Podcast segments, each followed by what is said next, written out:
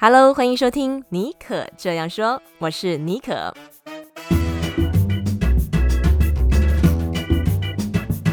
为你注满创意动能，你也可以这样说。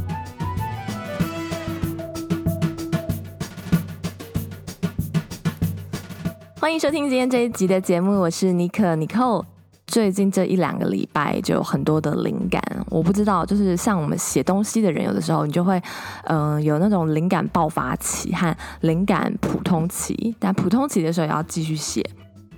好，今天这一集很特别哦，因为，嗯、呃，尼可这样说，这个节目哦，已经做了四集，然后有的听众啊很可爱哦，他就私讯，还有在我的脸书下面留言，因为每一集的节目播出的时候，我都会放上一些节目的连接，还有一些他我访问来宾的一些幕后的花絮和提供的额外的一些。呃、uh，Pebble，我会分享在我的脸书贴文当中，然后就有听众朋友网友很可爱，他就呃私讯给我，就问我说：“哎，那你自己的故事是什么？”然后我就发现我好像是一个很不称职的主持人哎，就好像有点神秘，但不是故意的。所以今天这一集就特别要做一个呃迟来的真情告白，交代一下我个人的小故事。我是个土生土长的台湾人，在新竹出生，后来到台北念书工作。那我现在住在矽谷，在搬来矽谷之前呢，我是住在德州奥斯汀念书，所以在德州也生活过，嗯，将近三年多的时间。好，五年前呢，我从德州搬来，呃，旧金山湾区，在矽谷定居哦。在那之后，我一直在矽谷的科技业工作。但我其实个人还有另外一个角色，就是我是戏骨本就是这个平台的呃 blogger 呃创办人，然后还有一个绰号是冷门私密景点侦测机。因为我常在戏骨本就是的脸书粉丝团和我的部落格分享一些在地小众，可能大家连听都没有听过的阿里布达那种 Victorian 小镇，然后去开发一套很嗯，我自己觉得应该还蛮有趣、蛮比较以在地人角色出发的一个旅游的路线。然后，比如说那个地方，它为什么会长现在这样子啊？它中间经过重建啊，是什么样的人种、历史跟食物，呃，在那边激发出现在它的样貌之类的，然后安排一些行程。对，然后我身边很多朋友如果要去哪边玩啊，呃，都会问我，哎，呃。旧金山啊，矽谷有没有什么我们不知道的地方？甚至有人要去西班牙、法国，因为知道我去过，也会问我一下意见。对，那这个是我在旅游这个方面，我有一个特异功能，就是很会很会开发一些私密景点，然后用一些人文的角度去告诉大家这个故事。所以呢，嗯，我在二零一七年就有机会出了一本旅游书，叫做《旧金山人的口袋地图》。那我都说这本书其实是。改变我人生方向的一本书当中的这个贵人就是我自己。但是如果你会好奇，诶，那我为什么莫名其妙我会来到美国，然后就出了一本旅游书？因为之前讲我是在科技业上班嘛，我现在就要来交代一下。那三秒钟之后，我们马上回来哦。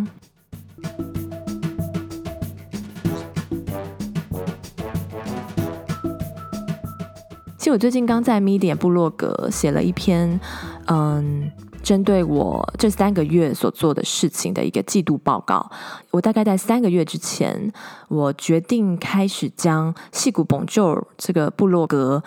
嗯，转型成一个个人品牌的这个决定。那所以这篇文章就包含了，算是给我自己在二零二零年做一个期中考评的 review，包括我为什么决定要。算是一个小创业、微创业，然后选择在家工作、在家创业。呃，调整之前我是比较是以兴趣为导向，就有一搭没一搭，想到就写一下，然后呃发一下脸书的贴文，还有经营社群媒体，以及整个的一个统整。那我现在呢就改变了这个做法。那你也许会很好奇啊，就是我在戏谷工作，为什么会忽然有这个念头？所以这个就要带到很久以前。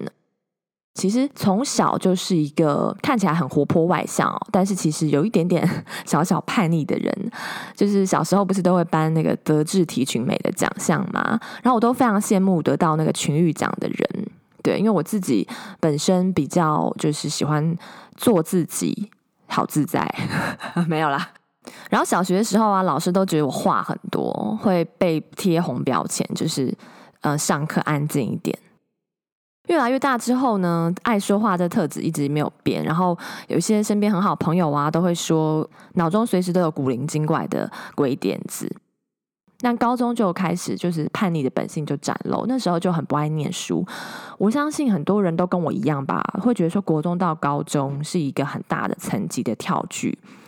嗯，编书的教材的落差太大了。然后我的数学还有理化啊这种科目啊。及格的次数，我一只手都不会超过。然后那时候很喜欢玩社团，在高中的时候就跟别班的一个同学，理科组的一个女生同学，就创立我们学校第一个有史以来第一个演辩社。演辩社就是演讲辩论社。那通常比如说像竹中、竹女，他们都是直接叫辩论社。午休的时候还会到学校的广播室提供心灵小品的鸡汤，因为其实演变社也是有点广播社嘛，因为广播比较好玩，那我自己也很喜欢，就用这个吸引大家，讲一些散文小品啊、校园的新闻啊，还有放一点音乐。其实我一直不是一个乖乖待在体制内的人，常常都会想，哎，还有没有什么别的可能性？然后就这样子吗？然后像朝九晚五的生活，我也觉得很让我很受不了。大学毕业之后，我大学是念台湾的呃艺术大学，不是台大哦。虽然很多人都会搞错，因为我们的缩写是台艺大。那我念的是广播电视系，就是 Radio and Television。回想起来，算是大学时候真的很很过得很快乐吧，想要做的事情都有做。哦、那时候多时间去尬戏，我真的是尬戏哦，因为我其实从国中、高中就有一些戏剧社参加戏剧社的演出，就很喜欢这样子的东西。然后那个时候，艺术学院、艺术大学又有这样子的条件，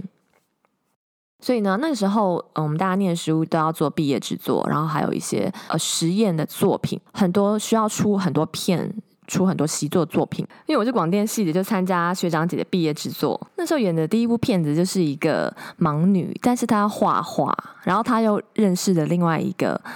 呃，也是盲人的男主角，然后两个人的故事之类的。然后在拍这部片的同时，还去嘎那个电影系。嗯、我那时候大一，电影系新生，他们要拍一个黑白片的默剧无声的实验短片。对，然后那时候还要跟一个很帅的电影系的学长男主角一起演戏，然后所以我就内心很开心，小鹿乱撞这样子。大家那个时候应该都经历过这种，好像刚懂得一些呃青春和对呃恋爱的滋味。那当然就是我是就是自己觉得学长很帅啊，没有发生任何事情。后来呢，呃，然后傍晚常常我通常都会出现在那个戏剧系的一楼，因为我们热舞社。的练习场所就在那边。那个时候，我们跳 hip hop，还有跳爵士舞，我都觉得很好玩。嗯，然后有的时候就是在广电系，我们自己有一个录音间。那个录音间现在想起来设备真的还不错，就是做现场新闻节目啊，还有预录我自己的呃音乐访谈节目。我觉得我学生时代就国中真的非常非常认真念书啊，呃，但是好像国中之后呢，我就是。在追寻一个我自己想要做的事情的一个道路。那所以那个时候，其实大学大三、大四的时候，很快就知道说我想要出国念书。然后我一开始想要念的是新闻系，但其实新闻我不知道。如果你是传播科系的话，你可能会知道，新闻系如果你要出国念书，对于你要考 GRE 的那个。分数的标准哦，要求特别高，然后是一个嗯，不是那么好进，然后特别难毕业的科系，因为它通常都是要写一些很学术的论文，那你的英文的底子呃，就是要非常呃，如果你没有非常好的话，你就是到国外你要迅速的去 pick up，然后有很多学术的东西。那因为念书的同学都是呃以外国人居多嘛，那老美就是 primary，所以这个部分的话就会很辛苦。所以我就知道说，嗯，我虽然对新闻很有兴趣，想要做记者，但是我实际上在那时候大三升大四的暑假，我去电视新闻台实习过。看到那样子的产业的状况，就你工作跟生活是不太能够 balance 的。然后，因为我对于行销和广告的东西一直也蛮有兴趣的，对，很好奇他们在干嘛，所以后来就选择，嗯，就是拿到几个 offer，也没有很多啦，就到 UT Austin 念广告研究所。那毕业之后就留在 Austin 的呃网络广告公司 Startup 工作。那个时候，网络广告公司 Digital Media 在美国算是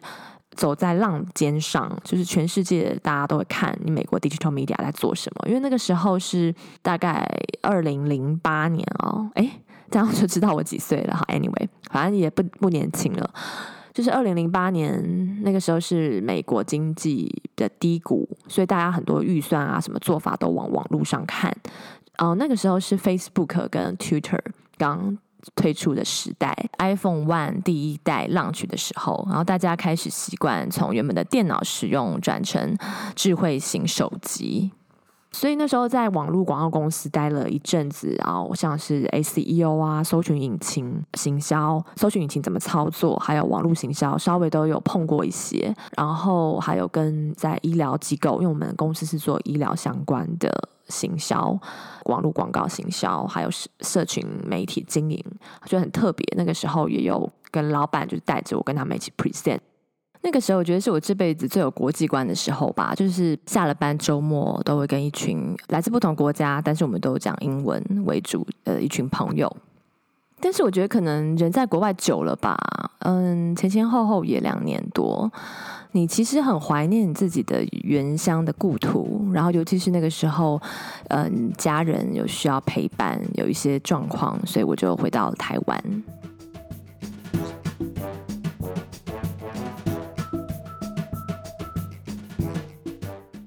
然后我在台湾蛮也蛮有趣的哦。那时候是在一家外商市调公司工作，做分析员。然后我们是分析科技产业的，呃，每个月它销路的状况。因为你从最后一个端在零售业卖的这个数据，这个东西很重要。其实它可以导到很多大公司他们对产品研发的决策，以及 budget 行销预算等等的，呃，很多的 allocation。这个都可以倒回去，就很那时候很享受上班族的生活的一部分，就是可以穿我所谓的战袍，就是我们去外面 present 的时候，都是面对他们公司的产品经理，甚至有的时候那个呃 CEO 也会进来。对，就那时候其实还蛮 enjoy 这一块的。后来后来做着做着，因为其实我并不是一个很对于数字很擅长的人，但我很喜欢去看数字背后它代表的意义跟未来的趋势。但是工作大部分你还要下去做一些量化跟一些演算，那我觉得并不是我的兴趣，也不是我的强项，就觉得那是不是应该找一个自己真的比较有兴趣的地方？后来刚好有一个机会到另外一家公司工作，台湾的品牌公司也是做电子产品类的。对于行销预算、品牌经营，他还蛮大方的，所以那时候就有很多机会去跟 A4 的广告公司一起 work，然后有一些行销预算，我们可以去做一些 research，然后甚至是网络上面的 online word of mouth 的 monitor，就是可以玩的东西蛮多的。我是在总部的 marketing marketing communication team，也要跟在世界各地其他的 marketing 的人沟通。所以这个工作其实我还蛮 enjoy 的，就是你熬过前面三个月，因为你要去了解你产品现在要做的是什么。但是后那个时候，我其实因为我在德州念书的时候就认识我现在先生，我们是那种 爱情长跑，也没有长跑很久啦，就是在一起决定四年多，后来觉得要呃结婚，因为分隔两地之后，其实你可以那个距离可以让你更知道说这个人是不是对的吧。所以后来其实真的就是搬到美国了，因为你这样走一遭，其实你自己也很知道说你要的是什么，所以我就搬来美国了。来了美国之后呢，我也是在科技业工作，在矽谷嘛。后来从德州搬到西谷，所以就是过着很 typical 啊。你在矽谷最容易找工作，可能比较稳定的就是科技业。那我以前也做过科技业，呃，待过客户端和 agency 的端。那个工作还蛮稳定的，然后我就觉得说，难道我的生活就这样子吗？因为我之前有提到说，我上班之后，我其实，在大学毕业之后，第一个工作是在广告公司上班。我在日商广告公司，常还要就是帮客户开车门，或者帮公司的前辈开车门之类这样的事情。所以就是我比较追求自由。那个第一个工作的时候，我就很早就认清自己，呃，不适合上班族的生活，然后我就很想要脱离那样子的生活，但是又没有办法。然后我就很想要，嗯、做 SOHO 族，为自己工作。因为我觉得，嗯、办公室这个东西，就是人类在工业革命以来，他们为自己还为这个社会创建的一个围城。嗯、呃，如果你有看过《围城》这本书，它形容的其实是婚姻。那我觉得，其实办公室里面，办公室也是一个围城，呃的象征。所以我一直很想要为自己工作，做一些自己很有兴趣，不见得能够发大财赚什么钱，但是我可以很有动能。做得很开心，然后也许稍稍能够带来为大家带来点帮助和影响力的事情，对，所以我在呃美国的那个工作很稳定，然后也结婚了嘛，那个时候，嗯、所以我就想说，我已经三十好几了，那时候是三十出头，那现在再不做我自己真的想要做的事情，我什么时候要做？所以我就在同时有正职工作的时候，我。开了我的部落格《矽谷 Bonjour》，然后很幸运的在一个月之后，有一家当地的杂志找我写他们的旅游专栏，然后那个时候反应还不错，嗯，然后后来我就在写了三个月、半年左右，就拿到一个呃旅游书的出版的合约，有个这个机会就是来敲门了。我觉得我其实是这件事情的一个贵人，因为机会来了，然后说要提案企划书，我就自己提案了一个企划书，到写到拍照，甚至修图。所以这本书在二零一七年上市，叫《旧金山人的口袋地图》，现在在博客来，有时候还会冲到那个美国旅游书的前十名，还算是蛮畅销的一本书。然后后来呢，就越来越一发不可收拾，开始帮一些其他的。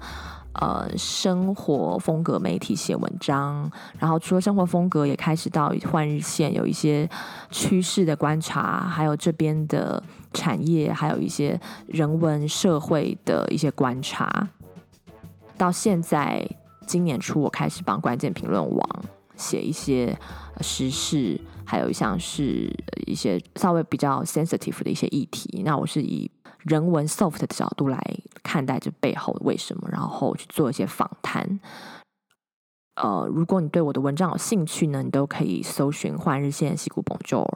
或者到我的脸书上面去找它的连接。嗯，就这样子，这样子，然后就到今年疫情发生了，我忽然就觉得说，我的这个比重是不是应该要调整？因为如果我一直这样有一搭没一搭，我所谓有一搭没一搭是说。我下班了之后，或周末有时间，我想要做这件事情的时候，我才写一篇文章，然后 update 一下我的部落格和我的 Facebook 的呃粉丝专业。但是这样子三天打鱼两天晒网的方式，真的会让一个平台，或是现在我所谓的品牌，成长真的非常的缓慢。今年有做到一定的小小成绩。如果有那种一二十万粉丝的人听到我讲这个话，有些听众可能自己也是 blogger 啊、podcaster 啊、YouTuber 啊，对，就是见笑了，不好意思。但是对我来讲，这个五千的第一阶段很重要。现在是七千多，快八千嘛。所以我就跟大家分享我是怎么做到的。所以五千是在这几年，就是一路上有一搭没一搭的莫名其妙就达到了。那今年三月份的时候，疫情开始的时候，就很多人都很熟悉他的连续创业家，然后也是呃食谱书的作家，戏骨美味人妻 KT，因为他找我在他的美味生活 How Living 这个品牌的网站开设专栏，那我们就聊了很久。他他，因为他之前就有在看我的东西，他，然后我也蛮很意外，哇，他那么有名，竟然会看我的东西。这场对谈呢，就给了我很多的一些灵感跟想法吧。因为他是个创业家，所以他看事情的角度，我觉得一定会跟我长期待在上班呃办公室的想法不太一样。于是跟他讲完之后呢，我就决定我要来写一个小小的创业计划。那所以又隔了一两个月哦。今年第二季开始的时候，我正式的把戏骨 Bonjour 这个平台，呃，决定要 rebranding，重新 relaunch，做了一些视觉，还有像是我的名字，因为我之我就一直叫尼克，但我之前的因为我英文名叫 Niko 嘛，但我的尼是原本是带一个有女字旁的尼。那我本身的个性比较直爽，然后我的学姐御姐爱也，我有也是跟她有脑力激荡一下，她就是我们就谈到说，哎，那不如就把那个“泥”的女字旁给去掉，那也比较特别一点，做了这样一些 rebranding 的动作，然后背后也是写了企划书。那这个阶段呢，我跟大家分享我的品牌目标是要进阶。打底期和现金流动的创建期，为什么是进阶打底呢？因为我就是这样有一搭没搭的呃作业做到了五千粉，所以我稍微有有一点点的 base，所以我在这个阶段我觉得是第二阶段的一个深化。对，所以然后呢，就是持续产出优质的内容，像我现在做 podcaster 啊，然后邀请来宾，我很有兴趣的东西，这些东西也在牵引着我，让我持续前进，然后为这个品牌打底。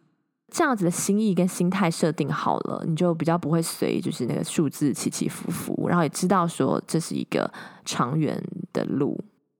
那大概就是这样子。嗯，那妮可这样说，这个节目的名称由来就是这样子，因为我叫妮可嘛。那这我不是只是讲我自己的事情啊，我其实主轴是访问一些人文创意产业或者在世界各地的职人他们的故事。那我觉得这些故事其实。讲的也是你自己的故事。看书、看电影、听广播节目、听 podcast 的当下，我自己常常会因为别人的分享、对谈，甚至一句话，就让我触发了一个灵感。对，那我觉得灵感这东西很重要，因为这个东西埋下来了之后，你可以很快的把它做记录，或者是在这样潜移默化、这样内化一个过程，你有些想法或者是行动计划表就出来了。所以你可这样说，其实讲的是你。也可以这样说。那我希望未来的节目，我有机会邀请你上我的节目，或者你私讯跟我分享你的故事。嗯，对，这大概就是我个人的自我介绍。如果你现在还在继续陪伴着我走到现在，就是这个节目的尾声都还在，那我真的非常谢谢你。那之后的节目，我也会有机会跟大家分享我创业前三个月做做了什么。那哪一些有效？哪一些我认为我现在看哦，有更适合、更有效的方式来处理？呃，以及如果你现在是个呃 blogger，或者你考虑想要从事创作，那要如何怎么样？嗯、从布洛克布洛克转型到自媒体品牌？你有哪些前置作业要做？我也会在之后的节目有机会就跟大家分享。那今天很开心，嗯、有机会跟大家谈谈我自己的一些故事。嗯、我自己本身很喜欢听别人的故事，跟大家聊天。如果你喜欢今天的节目啊，可以订阅妮可这样说这个频道哦，这样你就可以很快收到这个节目的更新。然后，如果你想要跟我留言私讯分享你的心情，或是你的故事，或有什么问题啊，都可以留言或者私讯到我的脸书或是 Instagram 的账号矽谷 Bonjour S J B O N J O U R S J B O N J O U R 矽谷 Bonjour。